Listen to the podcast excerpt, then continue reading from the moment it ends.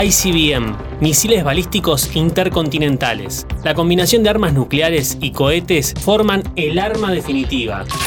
Toda la tecnología puesta para un posible escenario de guerra se puede preparar en 5 minutos.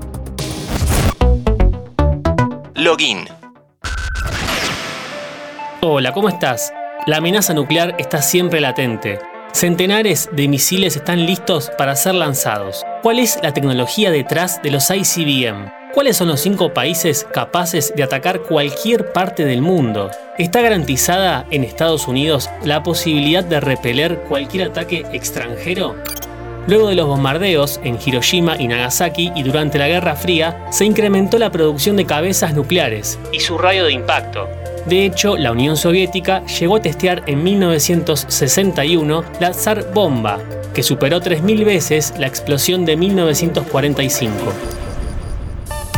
En otro podcast hablamos de las novedades detrás del combate moderno. Lo puedes encontrar como tecnología de guerra, robots camuflados y aviones no tripulados. Esta vez vamos a focalizar en el desarrollo de los misiles balísticos intercontinentales, o también llamados por sus siglas en inglés, ICBM. Estos proyectiles alcanzan objetivos a más de 5.500 kilómetros. Existen misiles balísticos de corto y mediano alcance, pero los ICBM superan todos los límites.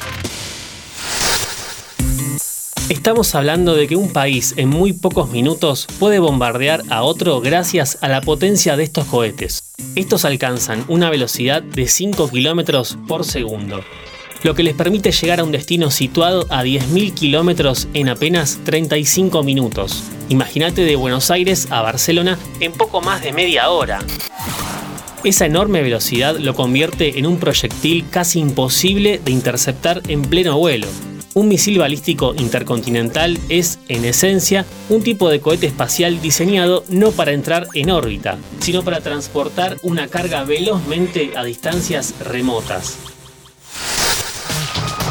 Los ICBM tienen tres estados de vuelo. Una fase de propulsión de 3 a 5 minutos, donde el cohete impulsa la carga a través de la atmósfera una etapa intermedia que varía dependiendo del destino, pero puede rondar los 20 minutos, donde el motor del cohete se detiene y desprende del misil, el cual continúa su ascenso hasta el pico de trayectoria y luego comienza a descender, y una fase terminal que puede durar menos de un minuto, donde la cabeza nuclear ingresa a la atmósfera terrestre e impacta.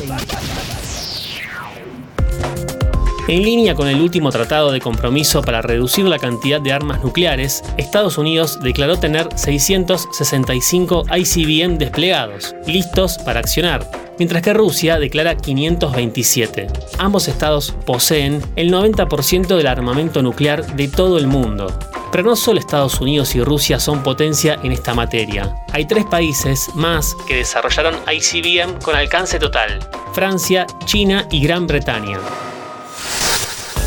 La línea de defensa antimisiles de Estados Unidos, quizás una de las más eficaces, junto con la cúpula de hierro en Israel, podría no ser tan eficaz si de ICBM se trata.